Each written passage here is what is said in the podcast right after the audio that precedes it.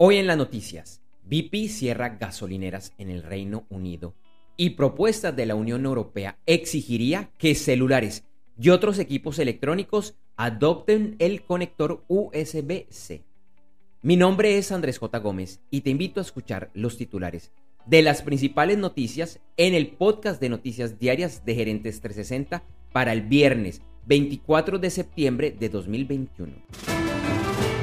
Se ha formado en medio del Atlántico la tormenta tropical Sam y se espera que hoy viernes se convierta en huracán. Sam es la cuarta tormenta tropical en menos de una semana que recibe nombre y la decimoctava de esta temporada.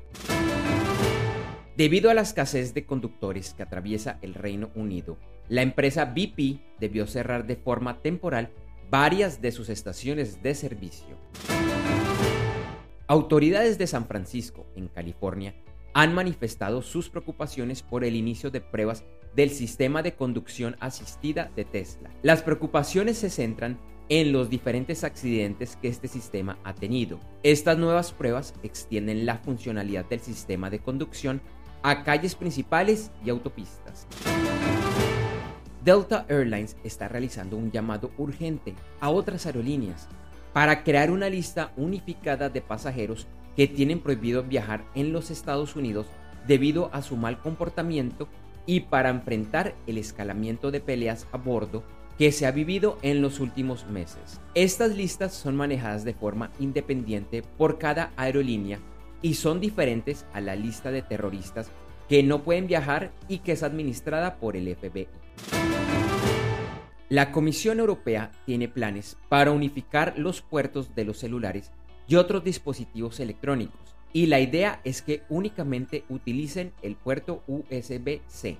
El objetivo es reducir los desperdicios electrónicos y el fabricante que se vería más afectado es Apple, empresa que no ha apoyado esta iniciativa más allá de que un número importante de sus dispositivos de última generación ya incluyen este tipo de conector.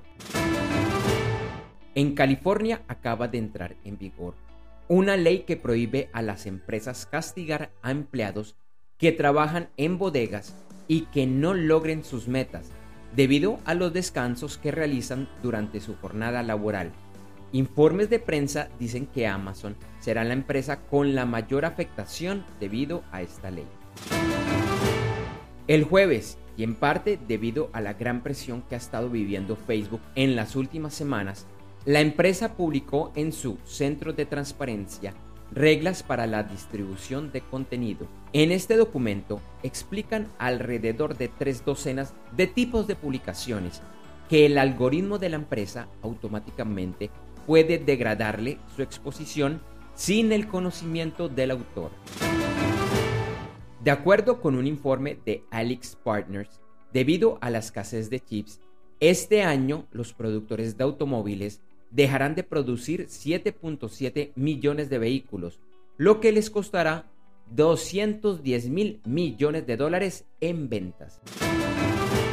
Después de varios días de incertidumbre, las acciones del gigante chino de la construcción Evergrande volvieron a subir Todavía no es claro si la empresa podrá evitar la bancarrota, pero sus ejecutivos han anunciado que sí pagarán intereses de bonos y el Banco Central de China está inyectando dinero a la economía del país. Igual, el mercado sigue atento al plan de reestructuración de deuda de la empresa, que alcanza los 300 mil millones de dólares.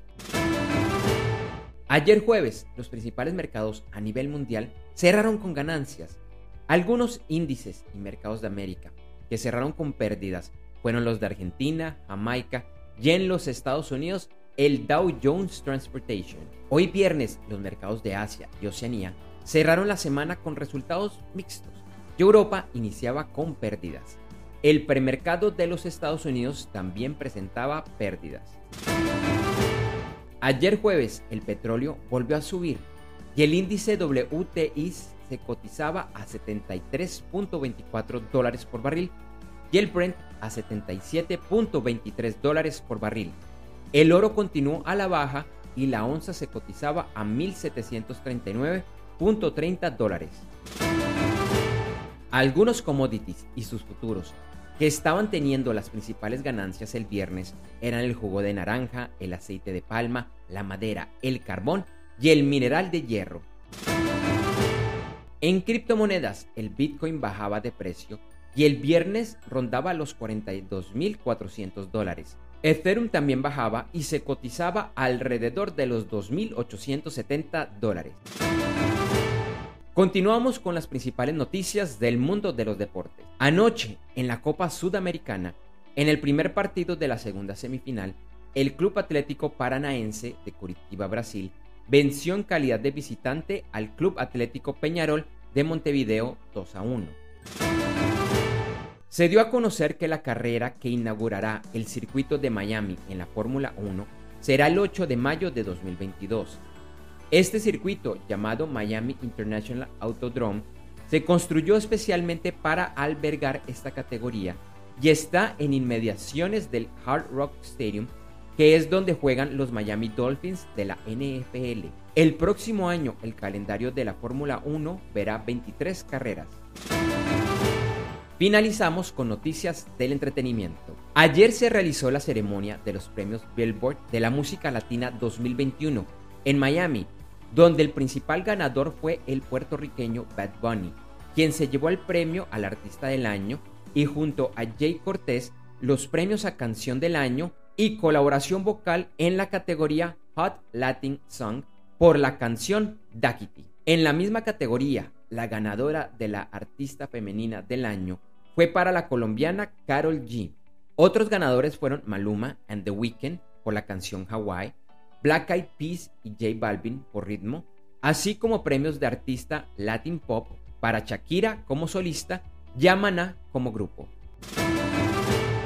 Gracias por escuchar este episodio de Noticias Diarias de Gerentes 360 y te invitamos a que te suscribas en tu directorio favorito de podcast buscándonos como Gerentes 360. También encontrarás este y todos los episodios de Noticias Diarias de Gerentes 360 en nuestra página web www.gerentes360.com. Te recordamos que Noticias Diarias de Gerentes 360 se publica de lunes a viernes en horas de la madrugada de América y es un corto podcast con los titulares de las principales noticias en el mundo para empresarios, emprendedores, gerentes, CEOs y miembros de la alta y la media gerencia para empezar el día bien informado. Además, todos los lunes, martes si el lunes es festivo o feriado en Colombia, vamos en vivo con nuestro programa principal de Gerentes 360 a las 8 de la mañana hora de Colombia, Ecuador, Panamá y Perú. Este programa es un videoblog de unos 35 a 45 minutos de duración donde además de las noticias contamos con entrevistas, invitados, análisis y mucho más. Lo puedes seguir en vivo ingresando a www.gerentes360.com y un par de horas después de finalizar la transmisión en vivo encontrarás la versión de solo audio en los principales directorios de podcast. Feliz día, éxitos en tus negocios y nos vemos o nos escuchamos pronto.